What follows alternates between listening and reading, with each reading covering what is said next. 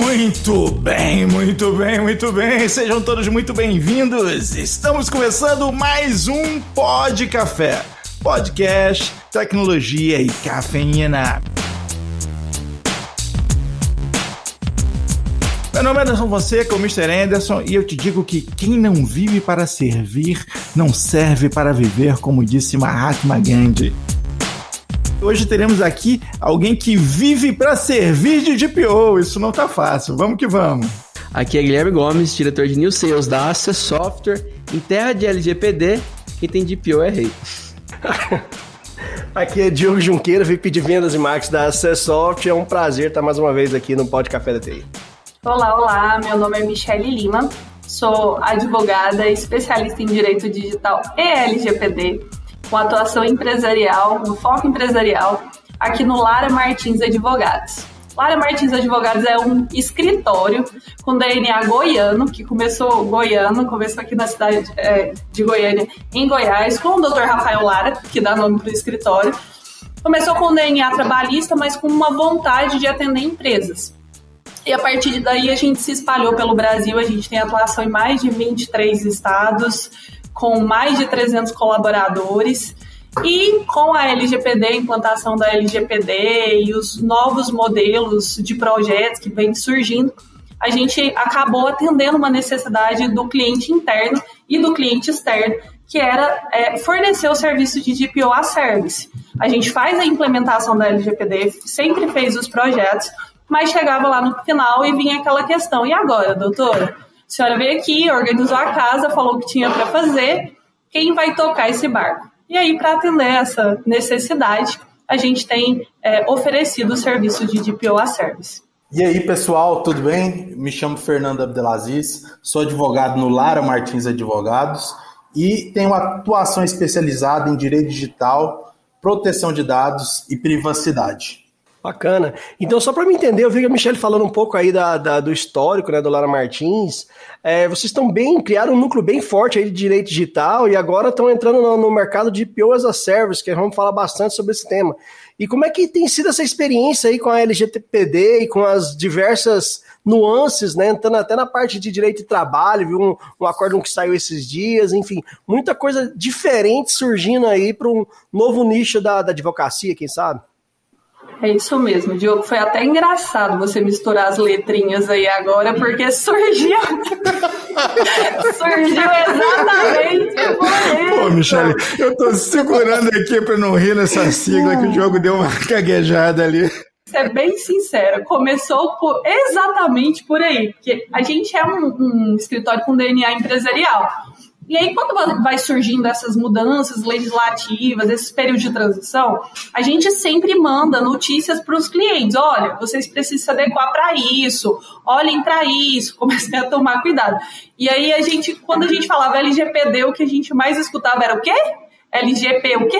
É, é, LGBT, né? O pessoal confundia. E aí surgiu daí.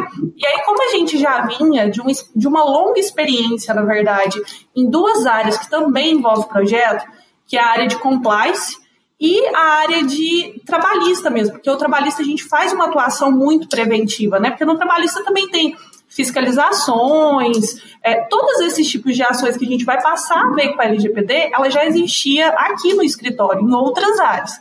E aí a gente começou a alertar o pessoal para isso. A partir daí, a gente já tinha um núcleo civil muito bem estruturado, é, em contraste, direito da saúde, na parte empresarial. A sócia que gera esse núcleo, a doutora Nicole Soares, já até participou de outros podcasts e acho que ela já pediu até música, né? Porque foram três vezes já. Ela, ela é super ligada na parte do, de direito digital e sempre teve à frente. E aí a gente começou, por essa necessidade, a gente começou a estudar, né? Porque o escritório a gente sempre tem a, a orientação de que para qualquer tipo de é, assessoria que a gente vá fazer, a gente só oferece se for um serviço de excelência. Eu tenho certificação pela Exim como DPO, a Nicole dá aula em pós-graduações de Direito Digital, o Fernando também, e a gente já vinha dessa longa vivência de projetos. E aí a primeira parte foi a implementação de projetos. A segunda parte foi a necessidade do DPO service vindo do próprio cliente. E essa, essa última parte, é, nas últimas semanas aí, mas especialmente na, acho que duas semanas atrás, a gente teve uma decisão da Justiça do Trabalho que determinou que a empresa nomeasse o DPO e combinou multa diária de 50 mil para uma série de obrigações que eles foram colocando. É, e o engraçado é que depois dessa decisão, vários clientes nos procuraram. Nossa, doutora, achei que esse negócio só ia me dar problema lá na parte da NPD, mas pode me dar problema até trabalhista? Pode, gente. O problema pode vir de todos os lados. Até pra gente, é, a gente tem muita gente que começa a nos ouvir agora e às vezes ainda tá, tá no, em outro planeta ainda não tem ideia do que é o DPO, o que é LGPD e etc. Então vamos lá, Fernando, que você podia falar um pouco pra gente o que é o DPO ou no Brasil encarregado, né? Qual que é a importância dele para as empresas e, e, no modo geral, a, a, partir de agora de agosto, a figura central de comunicação, de intermediação junto à NPD, né? Claro, vamos lá. Vou tentar ao máximo não ser usar muito do juridiquês aqui, né, para facilitar. Mas como você bem falou, Diogo, o pessoal ainda tem muita dúvida do que quando a gente falar sobre o DPO, o encarregado, né, como a LGPD nomeou, é, ah, que que ele atua, com que ele atua, como que ele vai fazer esse trabalho dele. A LGPD, a própria, a própria lei, né, ela também pecou muito é, quando ela definiu essa figura central em qualquer programa de governança, né, que é o encarregado.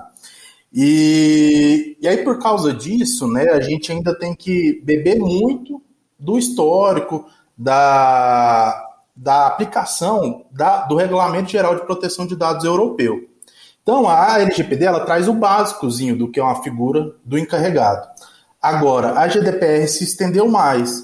Então, a gente se baseia muito nela quando a gente vai definir o que é essa figura do encarregado, né? É, por causa disso, né, a gente costuma definir essa figura como aquele profissional que foi nomeado pela organização, como você bem disse, Diogo, para ser o ponto focal entre ela, os titulares, os agentes de tratamento, ou seja, outros controladores, operadores e a própria Autoridade Nacional de Proteção de Dados, né? E, e além disso, né, a, a figura do DPO é muito importante que ele deve contar com uma autonomia e independência na sua atuação. A gente pode ver o, o DPO como aquele consultor interno da empresa. Ele não tem um poder decisório, apenas consultivo. Então, para isso, ele tem que ter autonomia e independência na, na atuação dele. Atuação dele. É, então, por causa disso, é, muito se fala naquela proibição de acumulação de funções, em especial para evitar conflito de interesse.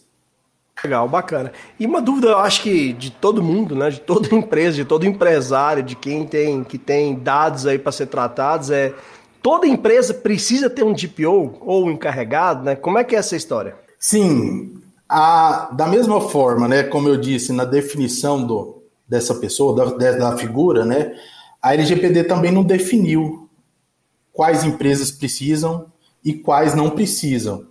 Então, por causa disso, né, obviamente ainda a gente vai ver uma definição quanto a isso, ela é muito necessária, mas até o momento todas as empresas precisam nomear o seu DPO, o seu encarregado de proteção de dados. Interessante. A partir daí, então, a, a questão do DPO como serviço, né? O DPO as a service, tem tudo como serviço hoje em dia, né, Michele? É o DPO como serviço, então, a partir desse momento é fundamental, porque não é todo mundo que vai conseguir contratar um, um DPO para ficar full time dentro da empresa, né? Pode se tornar inviável, às vezes, pra, pelo faturamento daquela empresa ou pela quantidade de trabalho que ela tem. Sem dúvida, Diogo. E eu acho que é, as pessoas precisam, as empresas, né, e quem tomam as decisões internas ali pela contratação, ela precisa fazer uma ponderação muito grande do risco que ela vai ter da nomeação interna e das vantagens ou desvantagens que ela vai ter se ela contrata um terceiro para prestar esse serviço. Por quê? Quando a gente fala em contratação, se você vai trazer um DPO para dentro, se você vai contratar uma pessoa, colocar ele para dentro da sua estrutura empresarial, para que ele possa, a, a partir desse momento, responder às suas demandas. Nós enfrentamos o mesmo problema que a gente costuma enfrentar quando a gente fala de programas de compliance. Se o meu compliance officer, que é aquele que tem que zelar pela ética, por tudo ali é, relacionado a isso dentro da empresa, se ele é subordinado a alguém, se ele tem que prestar contas a alguém do que ele faz ou do, do que ele deixa de fazer, se as decisões dele são vinculadas, automaticamente a decisão dele está viciada. Tem muitas empresas, lá no começo, muito se falou de colocar o pessoal da TI para ser DPO. Agora pensem comigo, o pessoal da TI aí, ó. Quem nunca cometeu um erro na vida? Eu acho que todo mundo já cometeu. Penso quanto é divertido você mesmo apontar o seu erro e determinar a sua punição. Gomes, depois do almoço, ainda, ainda é. não cometeu nenhum hoje depois do almoço. Não eu que você saiba, né, Diogo? é, não que eu sei. Isso é muito importante. Pensa, o pessoal da TI lá, é, eles são responsáveis por gerir os controles de acesso, por gerir informação. E ele mesmo dá notícia do que aconteceu. Quem primeiro provavelmente vai ter a informação de um incidente de dados dentro da empresa vai ser a TI. E aí é, é muito difícil, eu fico imaginando a situação do pessoal da TI como vai colocar, como vai passar adiante essa informação, sendo que ele vai ter que tratar disso e lidar com isso e apontar muitas vezes. Eu tenho certeza que a gente sempre põe a culpa no RH, entendeu? Qualquer coisa que acontecesse era culpa sempre do RH, não importa o incidente, foi o RH, foi o RH, entendeu? Eu brinco, Diogo, a gente brinca aqui no escritório que o RH é o posto Ipiranga. Já lembra da, da do é, comercial? Lógico. Qualquer problema, você não sabe o que faz, pergunta pro Posto Piranga. E teve empresa que quis nomear DPO no RH. Gente, não vai dar certo. Se tem uma coisa que eu posso afirmar com absoluta certeza é que Falando em LGPD, em proteção de dados, em programas de LGPD, em política de proteção de dados, é óbvio que a gente precisa ter é, uma equipe multidisciplinar. É lógico que eu preciso da TI, é lógico que eu preciso do RH, é lógico que eu preciso desenvolver essas pessoas. Agora me fala, qual que é o ser humano que é capaz de acompanhar processo, responder prazo, falar com a autoridade competente, dar retorno para o cliente? Eu, eu acho que eu estou me lembrando de uma aqui. Geralmente é um sujeito chamado advogado. Quem tem a paciência para fazer isso é, gente, naturalmente, essas, essas posições, elas são muito afins com o direito, muito próximas, porque a gente já faz isso todo dia. Órgão de regulação, por dia, a gente lida com diversos. Se eu for te dar um exemplo, muito claro, o PROCON é o quê? Um órgão de regulação. Quem responde para o PROCON quando tem algum problema na empresa? Jurídico. Quando a gente fala de Ministério Público do Trabalho, de Secretaria Regional do Trabalho e Emprego, quem responde para essas pessoas? O advogado. Por que, que com a NPD a gente está pensando diferente? Não tem que, que pensar essa diferença. É por isso a vantagem enorme que tem na contratação de um DPO a service dentro de um escritório de advocacia. Você vai estar duplamente resguardado. Brincadeiras à parte, eu conversei com muita gente na área do TI ali, eu não conheci nenhum profissional de bom senso que queria essa pica para ele, entendeu? Ninguém queria falar, não, eu vou ser o encarregado, eu quero, cara, tô tirando minha certificação de PO, bicho. Não, não, os caras, mais aconteceu os caras que foram empurrados, né, cara? É, exato. Aí vou me obrigaram a isso. Sério, cara, eu, eu, não, eu ainda não, não vi o pessoal de bom senso querendo lidar com isso, não. Por, por, por dois motivos, cara. É, é, muita burocracia e quem, quem tá na TI ali gosta de exatas, cara. Ninguém gosta de um monte de papel, prazo, data e um monte de regulação para encher o saco, não, entendeu? Então, é, assim, tá, tá na raiz ali da, do DNA do cara que escolheu aquela, aquela carreira já, já não lidar com esse tipo de informação, entendeu? Lidar com um mundo velho de contrato e papelado. Então, o cara que tá indo para esse lado aí, ele acha que ele escolheu a carreira errada e não gosta muito de TI, entendeu? Tá infeliz ali. Não, e, imagina o cara com problema de segurança, ransom, é o bicho pegando, dado vazando, já notificou a autoridade nacional?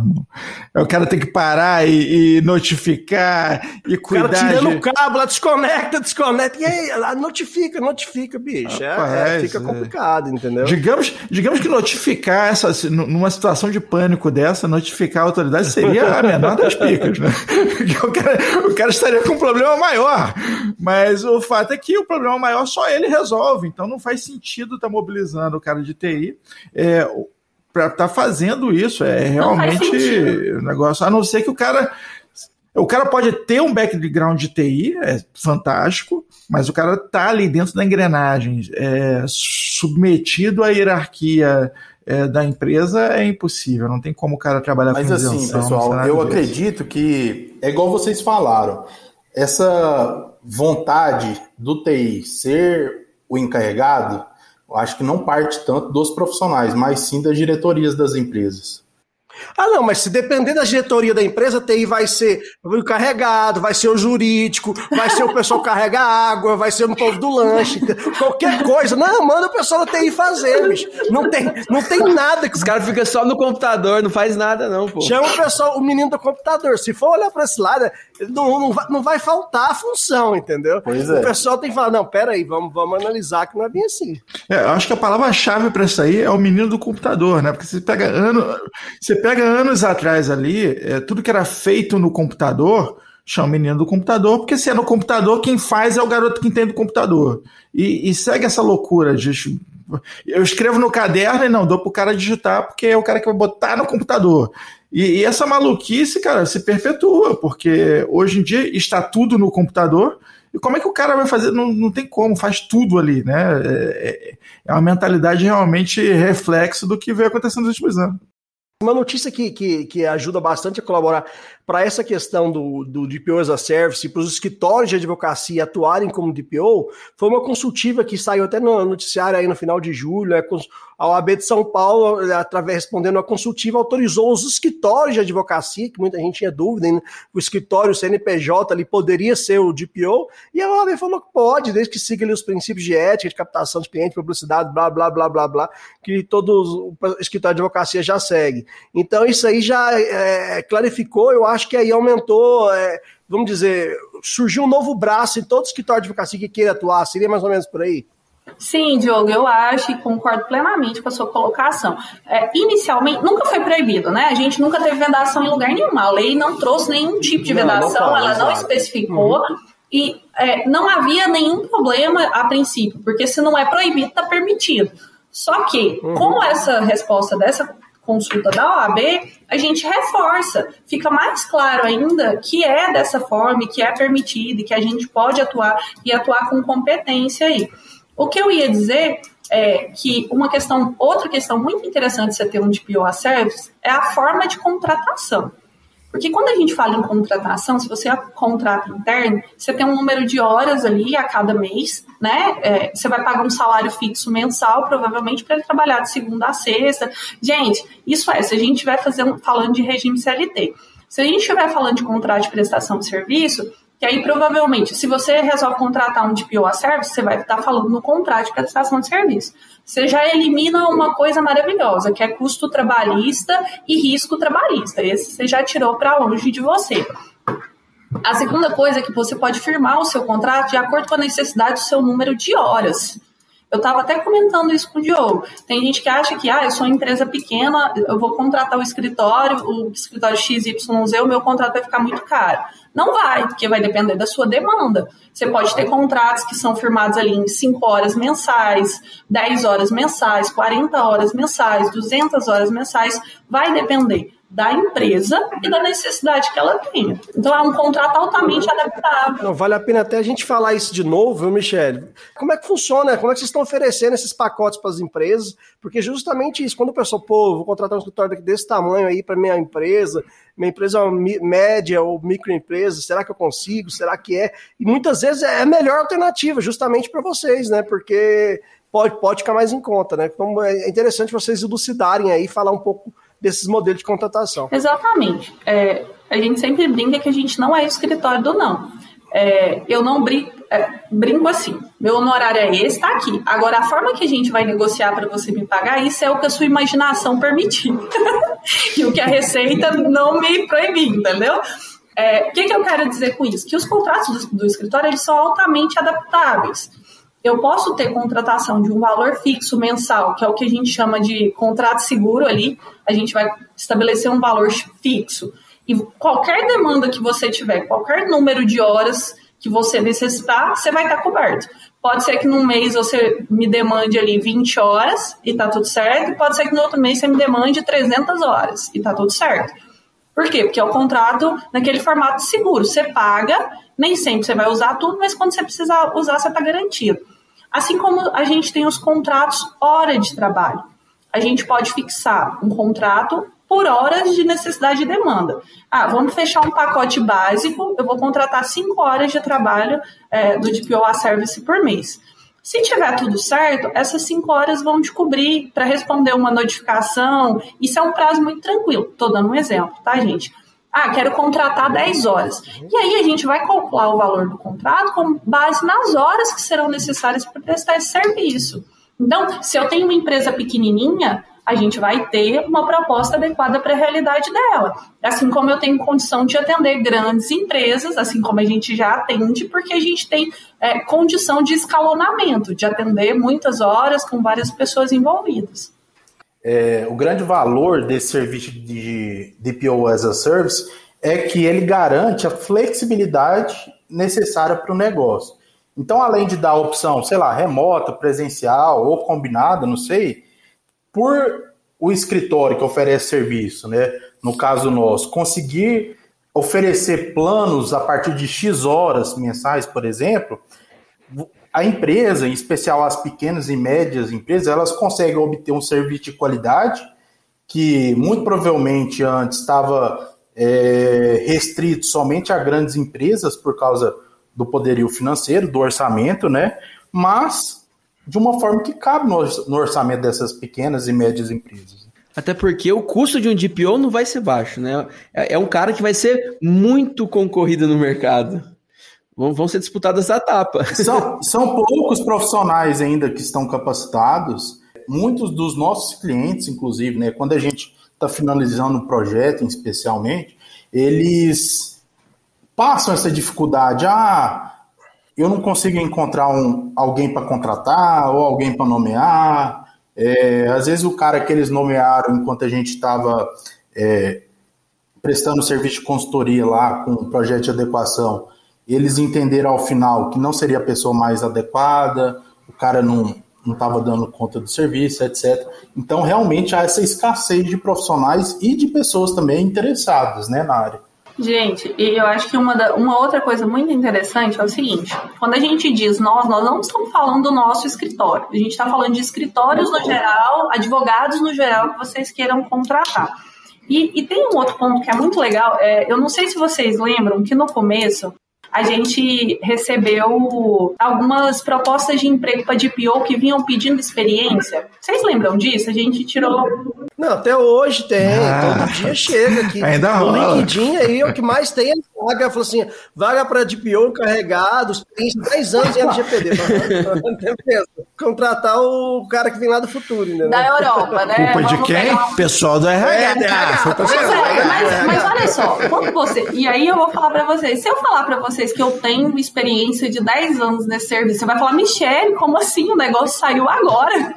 Mas a gente tem, é o que eu acabei de dar de exemplo para vocês. É, é, é igual, é, é, o que ela acabou de falar, o escritório nunca é do não. Sim, sim, tem experiência? Tem, entendeu? Ela vai arrumar como? Não, Vamos lá, justifica deixa a sua experiência. Justificar. Não é. Eu Se estou, explique, é, vamos lá. eu estou curioso. É o seguinte, agora, agora há pouco você falou assim, não, nós atendemos mais de 24 estados no país. Eu falei, pô, são 27, mais de 24, estamos ali, Falta né? uma. Ela não atende o Acre, entendeu? Não, ela, ela assim, não atende o Acre. não existe, né, gente? Exato. É. Tirando o Acre, o resto Agora é você menos assim. conta pra gente como é que é essa experiência. É, eu, aí. tô, eu tô brincando e tudo, mas se a gente for parar pra pensar, quando você cons- contrata alguém para ser DPO, e eu não tô falando especificamente do escritório, tô falando de qualquer advogado que tenha uma experiência, que ele seja atuante realmente. Olha só, eu nunca respondi nenhuma solicitação da NPD, porque a NPD ainda não está funcionando.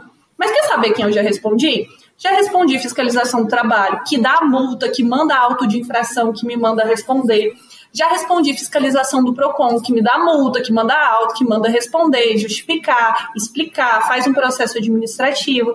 Já respondi milhares de ação trabalhista, a- a- ações civis públicas, perdão, tanto na esfera trabalhista quanto na esfera civil. Se, se você tem essa prática toda, você vai falar para mim que eu não tenho experiência para responder um órgão público que está querendo me cobrar uma multa? Você conhece essa gentinha? Não, conheço e conheço bem, já passei por essas dores mais de uma vez, entendeu? Eu tava brincando com um cliente outro dia que ele falou assim para mim: olha, fui participar de um processo de credenciamento, mas eu não consegui. Deu errado. Falei, o que, que deu errado? Não sei, doutor, eu fiz tudo certo. E eu fui olhar, ele realmente tinha feito tudo certo. Qual foi a conclusão que a gente chegou? Não deu certo porque o processo dele não tinha uma cara, não tinha um rosto, não tinha um DPO, não tinha ninguém para dizer, olha, esse filho é meu. Eu sei que isso aqui, eu sou, eu sou responsável, eu sou o DPO, eu sou o escritório de advocacia responsável, sou eu que respondo. As suas decisões têm que estar embasadas, porque daqui do outro lado tem alguém que conhece a legislação e sabe como ela tem que ser aplicada, e você não é o último órgão. E olha, gente, para para pensar, se der errado lá na NPD e você levar uma multa gigantesca, o que, que você tem que ter feito? Você tem que ter feito um bom processo administrativo lá na NPD para você levar o processo para ser judicializado. Quem vai judicializar o processo? O advogado. Acho que, acho que você, ouvinte, ficou muito claro como se mente no currículo. é assim que se faz. Com propriedade, com argumento, o negócio bem feito, que vai ficar furado depois. É, isso aí. Era um teste do RH, era um teste, entendeu? Mas deixa eu te perguntar, eu te Não, convenci... faz total sentido esse CG, eu tô, tô zoando, mas faz total sentido porque, na verdade, é, estamos falando da, da prática do encarregado, né, da responsabilidade, do, do lido processual, né, porque lidar com o processo, acompanhar e tudo, assim, é, cumprimento de prazos, isso são, são atividades que serão inerentes ao DPO e é coisa que advogado faz no seu dia a dia, que já entende como é e está muito à vontade nesse meio. Então, e um ponto interessante, gente, que a gente não pode esquecer é que apesar da LGPD ser de 2018, né? Proteção de dados, privacidade, direito digital como um todo existe bem antes disso. Então tem nós advogados, né? A gente trabalha com isso há algum tempo já, né? E a gente traz parte desse conhecimento, né, que a gente aplicava em outras situações desse campo digital agora para dentro da LGPD. Marco Civil da Internet é um exemplo, tem a Lei Carolina Dickmann, a própria GDPR também, apesar de ser uma legislação europeia, muitas empresas brasileiras, por serem multinacionais, precisavam se ajustar a essa legislação estrangeira. Então, é, apesar de não haver aqui no Brasil né, um profissional com anos de experiência como encarregado, a gente, é, vários advogados, nós como advogados que atuamos na área, a gente já atua algum tempinho dentro do, desse escopo da área digital. Né?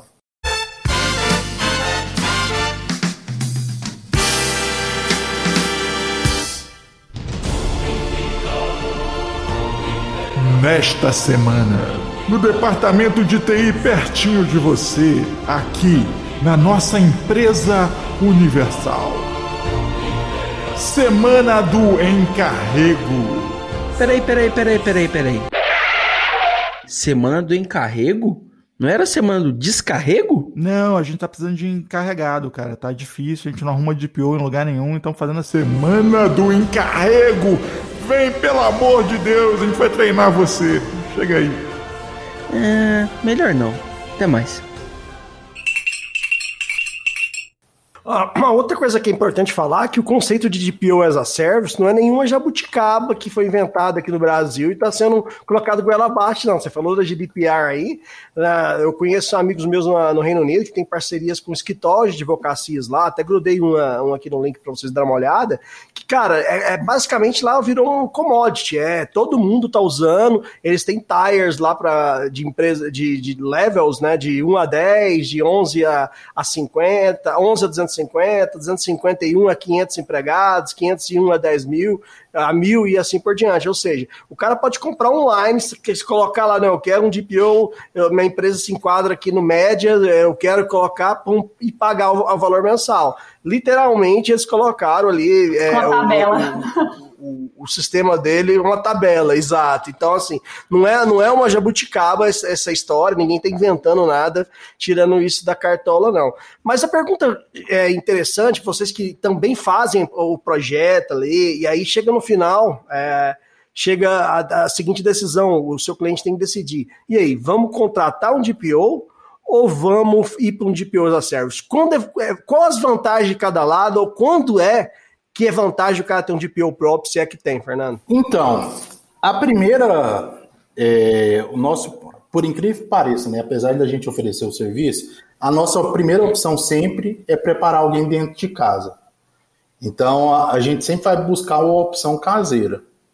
Essa é, no, é sempre a nossa primeira recomendação. Não sei como os nossos outros colegas trabalham, né?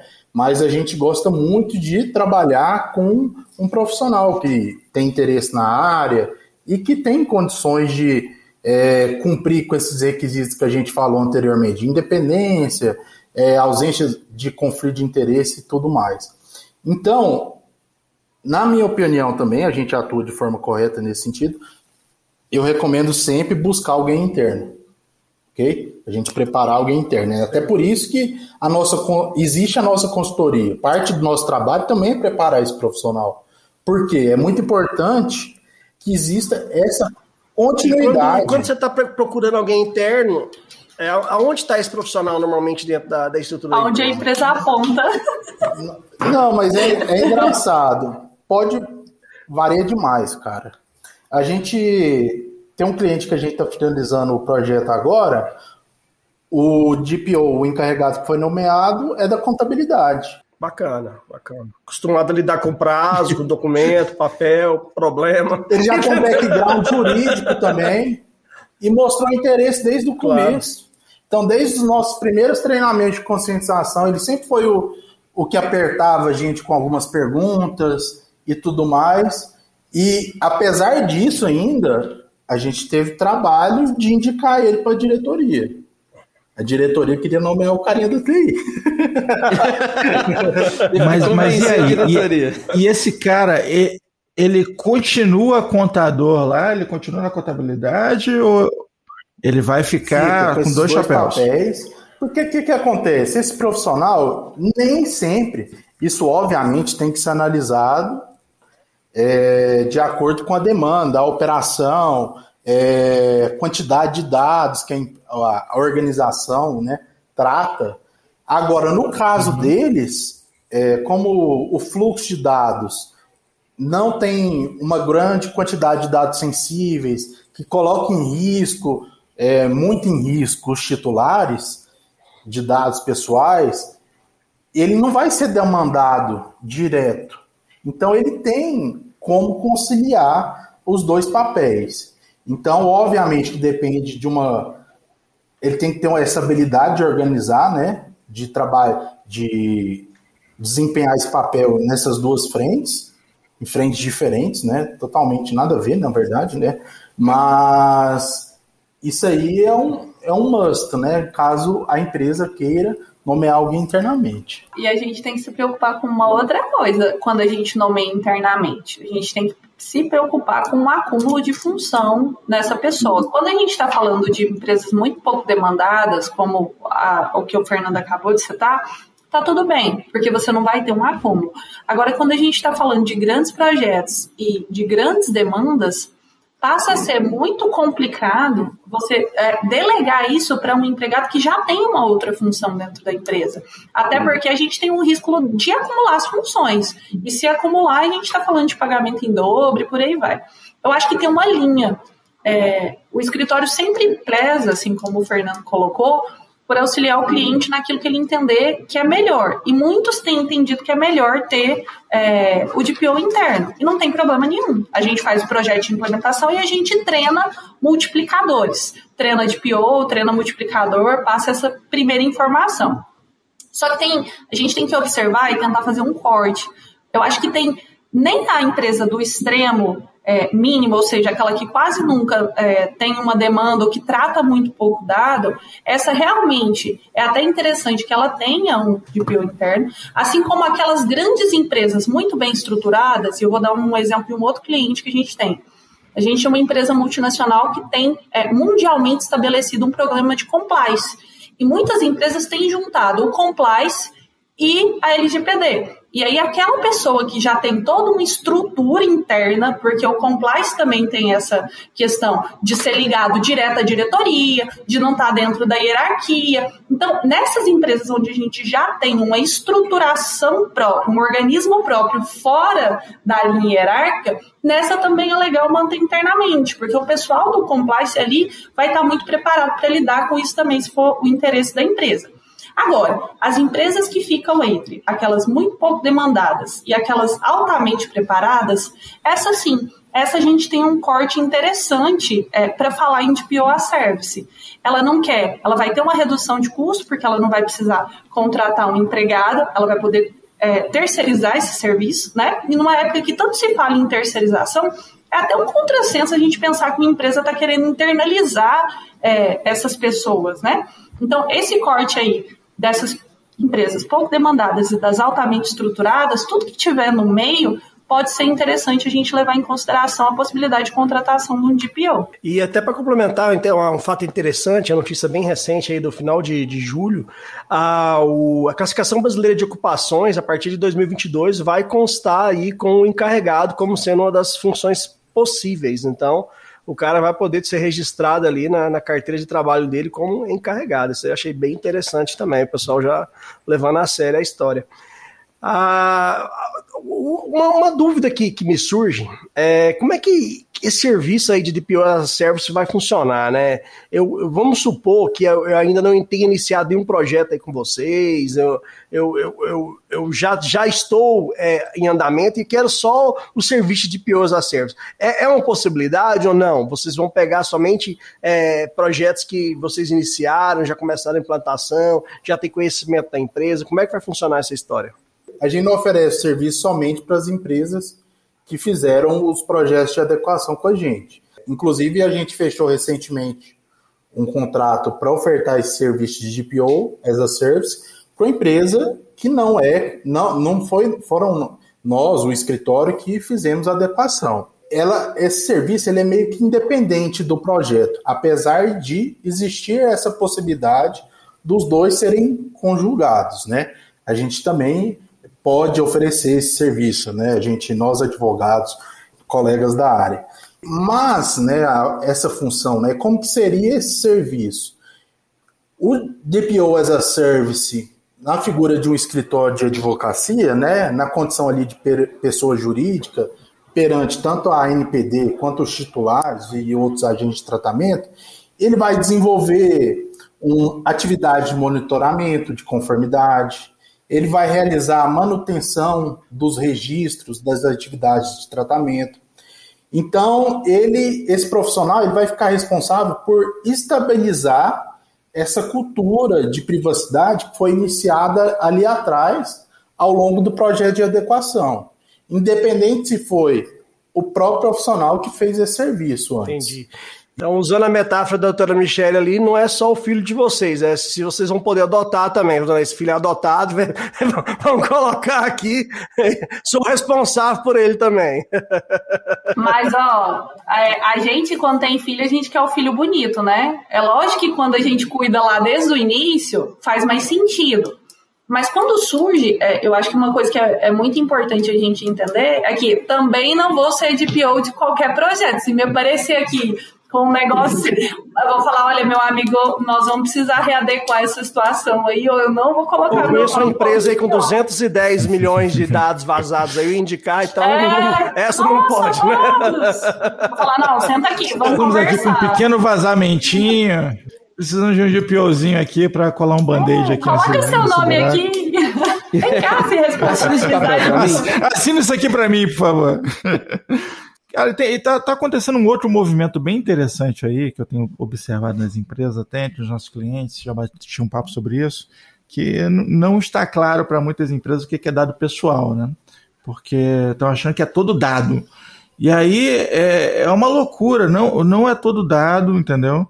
É, tem uns dados, inclusive, que são. É, não, não necessariamente são sensíveis também, tem uns que pô, aguentam ouvir umas verdades na boa.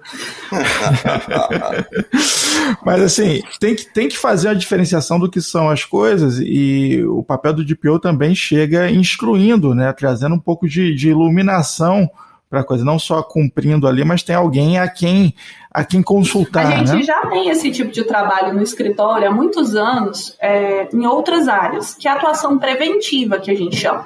Não é só simplesmente responder a NPD que o DPO Service vai fazer. A gente vai se tornar um órgão de consulta. O DPO é um órgão consultivo. Está na dúvida?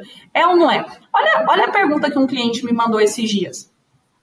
doutora, é, um funcionário internamente aqui recebeu uma, uma denúncia que ele desviou dinheiro e aí a gente tem informação de conta para apurar várias coisas. O é, que, que eu faço? Eu chamo ele e pergunto.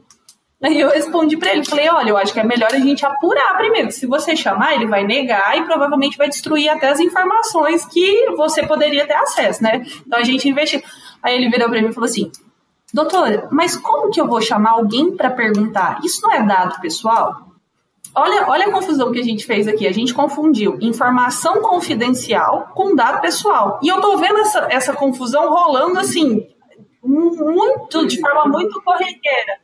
Gente, informação confidencial é diferente de dado pessoal. Dado pessoal é uma coisa, informação confidencial é outra. Se eu tenho que apurar internamente se um determinado empregado cometeu uma fraude, eu vou chamar os outros empregados, vou questionar sobre a situação. Essa situação é um dado pessoal? Óbvio que não. É diferente isso de eu chamar o, o, o um empregado e falar para ele: olha, o fulano de tal é filiado no sindicato tal, eu preciso que. Aí não. Aí, ó, filiação de sindicato, a gente já tá falando de dado pessoal e de dado pessoal sensível. É outra coisa. Agora, a informação confidencial não é dado pessoal. E realmente está tendo muita confusão. E esse, essa empresa foi muito tranquilo porque ele nos ligou, a gente conversou, eu expliquei o que ele podia fazer, ele fez sem trauma nenhum tudo dentro da base legal que ele tinha para agir e, e tudo mais. Agora, se você não tem essa fonte de consulta, aí você vai recorrer para a internet, que é uma maravilha e uma maldição ao mesmo tempo, né? Opa. Faz uns dias aí eu, eu me senti é, prestando depoimento em CPI aqui no Brasil, porque um DPO me ligou, falou assim, ó, sou o DPO aqui e tal, e na empresa X e tem aqui um questionário para me atualizar com você, precisamos dessa meet com você, ok, uma meet de uma hora para passar o questionário. É o questionário do DPO, e aí ele pô, me fazia as perguntas e a minha resposta para ele era assim, olha, essa pergunta não se aplica porque a gente não trata dado pessoal. Aí ele vinha outra pergunta, aí eu ia para o microfone de novo e dizia, essa pergunta não se aplica porque a gente não trata dado pessoal. E não, tudo bem, mas eu tenho que seguir aqui o programa. Não, não tem problema nenhum, pode seguir. Aí ele continuava e tal, então tem mais, lia mais outra pergunta. Eu virava e essa pergunta não se aplica porque a gente não trata da pessoa. eu fiquei uma hora nisso, cara. Eu falei assim, cara, a gente não trata dado pessoal, não se aplica.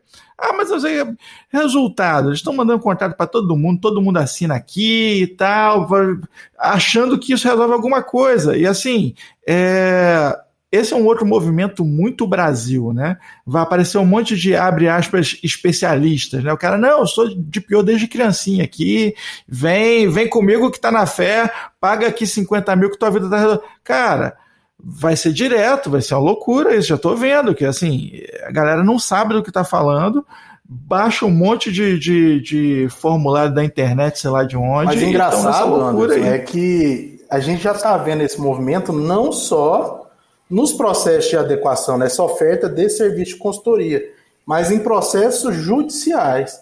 Está chovendo processo na esfera civil, na esfera trabalhista, em especial, com, com, sei lá, sindicato, cooperativa, em especial sindicatos na esfera trabalhista, né? Pedindo adequação de uma empresa e alegando, assim, dando um tiro no escuro. Ele nem consegue dar um, um sustentáculo firme para o seu embasamento, para a sua justificativa ali da ação, mas quer apontar o dedo ali para ver se arranca alguma coisa da empresa. Então a gente está vendo muito esse movimento. E por isso que as empresas, né, as organizações de modo geral, elas têm que estarem, elas têm que estar preparadas, né? É, agora mais que nunca, né? A, partir de, de ontem, vamos dizer assim, já a NPD já pode dar multa administrativa e, a, já já está na hora da do, do DPO estar tá conversando com ela, né? E hoje saiu até a normativa ela explicando orientações sobre as sanções administrativas, que eu achei bem interessante. Então, assim, é, se, vo, se você está ouvindo agora, trabalha numa empresa ou, ou, ou, ou tem uma empresa ou está buscando um DPO, uh, eu acho que a alternativa de DPO as a service vai ser a, a solução mais rápida para atender o seu problema. Eu analisando aqui de fora, sem, é, com pouco conhecimento que eu tenho, mas bastante conversa no decorrer desses últimos anos sobre o assunto, com certeza eu escolheria essa, essa, essa opção. É muito difícil você manter alguém né, na empresa uh, com, como DPO, como encarregado, e manter ela por muito tempo. E aí, e aí você pensa aquele histórico, aquela informação, depois você substitui encarregado. Já pensaram? Tanto que é difícil, vai ser difícil substituir o encarregado? Porque hoje você pensa num, profissional de TI, cara, é, tem um departamento inteiro ali, né? E o encarregado? Substituir o encarregado, cara, vai ser uma coisa, vai ser uma dor, vai ser um problema para RH, entendeu? É, se, tu vai capacitar o cara, tu já faz um contrato com o cara vendendo a alma para tua empresa, porque esse cara vai virar um profissional Mas não tem super como, válido cara, no mercado. No Brasil não tem como o cara vender a alma para sua empresa, não. É, é, ué. Tem. Mas nem se vender a alma, fazer pacto de sangue não rola, tem, tem que ter, pô, não é possível. Pagando bem. Tem, pô. Só chamar um bom advogado para fazer o contrato, que a gente amar. Aí, tá vendo? É, tem, tem que amarrar o cara, porque assim, tu vai gastar a grana com esse cara e depois, no dia seguinte. Porque assim, já não é, já não é o ideal. Se você está numa empresa média pequena, já não é o ideal, entendeu? Como diria o, o filósofo gênio brilhante né, dos podcasts aí, o senhor K, em chuva de pica, você pega menor e senta, entendeu? Você não vai pegar mais, você não vai fazer o mais complicado, pô. Você faz o que é mais fácil, pelo amor de Deus. É importante ir além desse lado financeiro também, porque essa troca, ela afeta inclusive a continuidade Não, desse plano de negócio, plano de conformidade à proteção de dados e privacidade, né? Não, que vai gerar mais prejuízo. Volta que é onde dói, de novo, é onde sempre dói. é, é dinheiro, vai, vai, vai custar e caro. Toda vez que a gente treina, isso eu vejo muito nas empresas para quem a gente assessora aqui no escritório. É, todas as vezes que você cria um profissional que tem acesso a informações é, muito pontuais e confidenciais de uma empresa, você, tá, você está abrindo o flanco para a sua concorrência. A gente já está cansado de ver é, a captura de grandes profissionais de uma empresa pelas outras. Pensa, você chamou um, um empregado para dentro, treinou e, e ele sabe de todas as suas vulnerabilidades.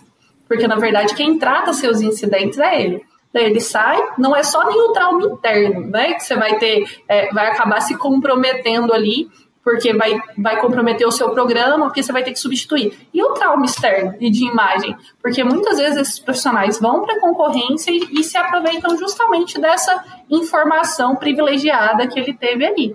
E, a priori, na Lei Geral de Proteção de Dados, a gente não tem nenhuma previsão expressa a respeito de confidencialidade, nada disso.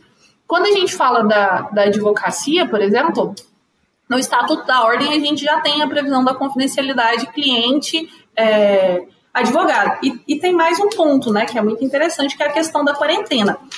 É, qualquer escritório, qualquer advogado, se a gente atuou para uma determinada empresa, eu fico ali durante um período de dois anos proibido de advogar contra ela. Não posso. Opa, não, informação então, interessantíssima aí, ó. chama quarentena, tá lá no estatuto.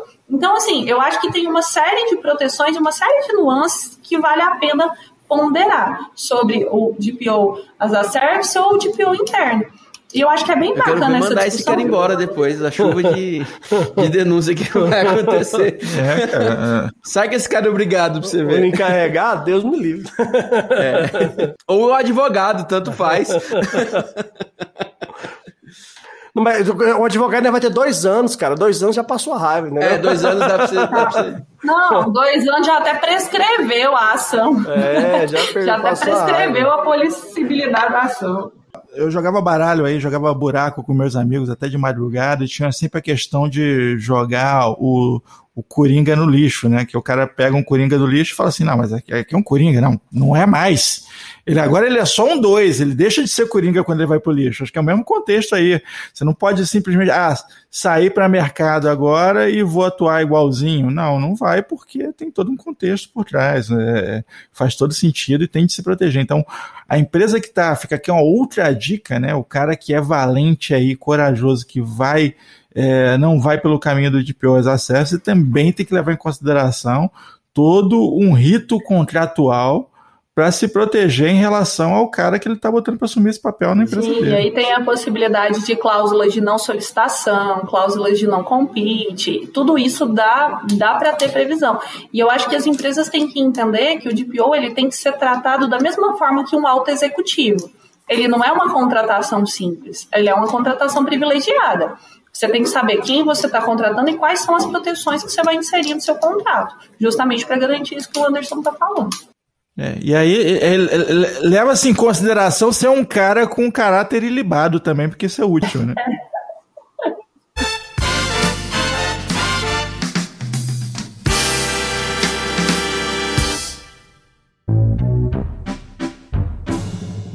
Opa, oi, seu dado. É, dá, dá pra você chegar um pouquinho pro lado, por favor?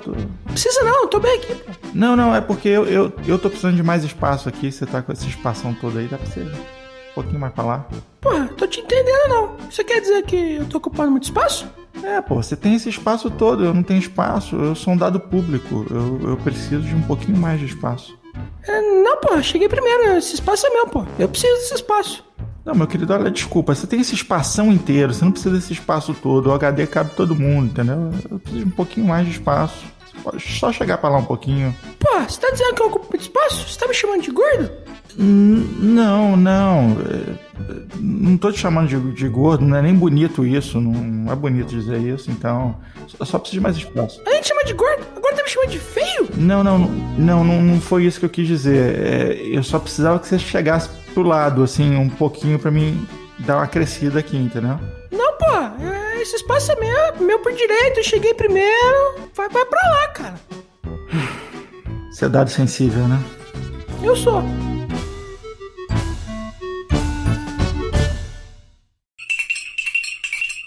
Muito bem! Caramba, foi muito bom o papo, muitos aspectos importantes da LGPD que a gente levantou aqui, muita coisa que está surgindo ainda, tem muito papo sobre LGPD para frente.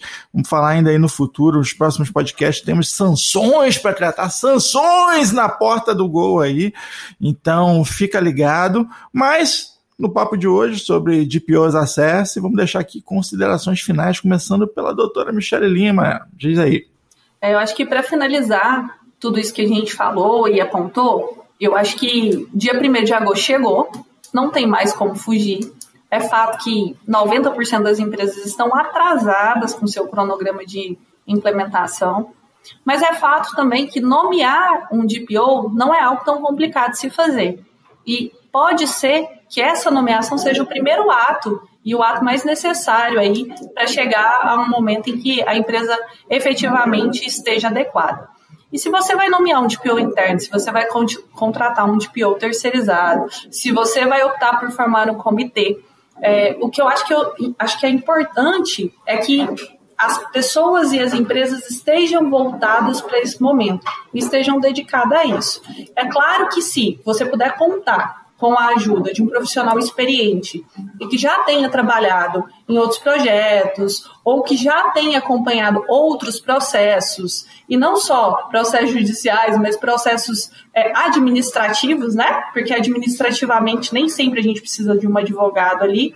Seria bacana que vocês procurassem por essas pessoas, pelo menos para começar a ter um norte. Então, nomeiem o DPO, procurem pessoas capacitadas e que estejam preparadas para atender vocês. Vamos lá, Fernando. Qual que são as suas considerações? Então, o que eu gostaria de deixar como mensagem final é sempre é importante, antes de nomear um DPO, um encarregado, é lembrar dessa questão da autonomia e dependência dessa figura. Isso aí é primordial e é o primeiro requisito para qualquer profissional que vai atuar nessa área. Ele tem que ter essa autonomia e essa independência. E por fim, né, falar que o serviço de DPO as a Service é uma oportunidade, né, para de tornar o serviço, né, de especialistas e de profissionais ultracapacitados tornar esse serviço disponível para pequenas e médias empresas que não teriam essa viabilidade de contratação, né, de, desse profissional full, full time. Então, é algo a se pensar, é algo muito importante de ter em mente. Fernando, doutor Fernando, doutor Michele, eu queria agradecer muito aí pelos, pelos pontos levantados. É, eu acho que a mensagem muito interessante que a doutora Michele deixou no final é: se você está esperando, está tudo concluído para contratar um, um, encarregado ou DPO, talvez não seja o caminho correto. Talvez um, um, a melhor maneira de lidar com isso, até para vocês saberem por onde, como seguir e ter um, caminho das pedras, talvez seja começar ali pelo DPO, e o DPO as a Service aí seria uma porta de entrada, e ele sim te, te ajudaria, pegaria na mão de vocês da, da empresa e organizaria as coisas para a sua empresa estar compliance. Tem que ter um começo, tem que ter um local. Então, minha dica aqui é, galera, se você não começou, vai lá, vamos deixar o contato aí do Dr. Fernando, Dr. Michel, o LinkedIn deles no, na descrição, como também o site da Lara Martins Advogados. E se qualquer dúvida, pode contar com vocês lá, entrar em contato, né, doutor? Né, doutor? Exatamente, a gente está à disposição de todos. Quiser tirar dúvida, inclusive colegas de profissão, né? Quiserem nos consultar, tirar alguma dúvida, pegar algumas dicas, a gente está à disposição. Então, novamente, muitíssimo obrigado.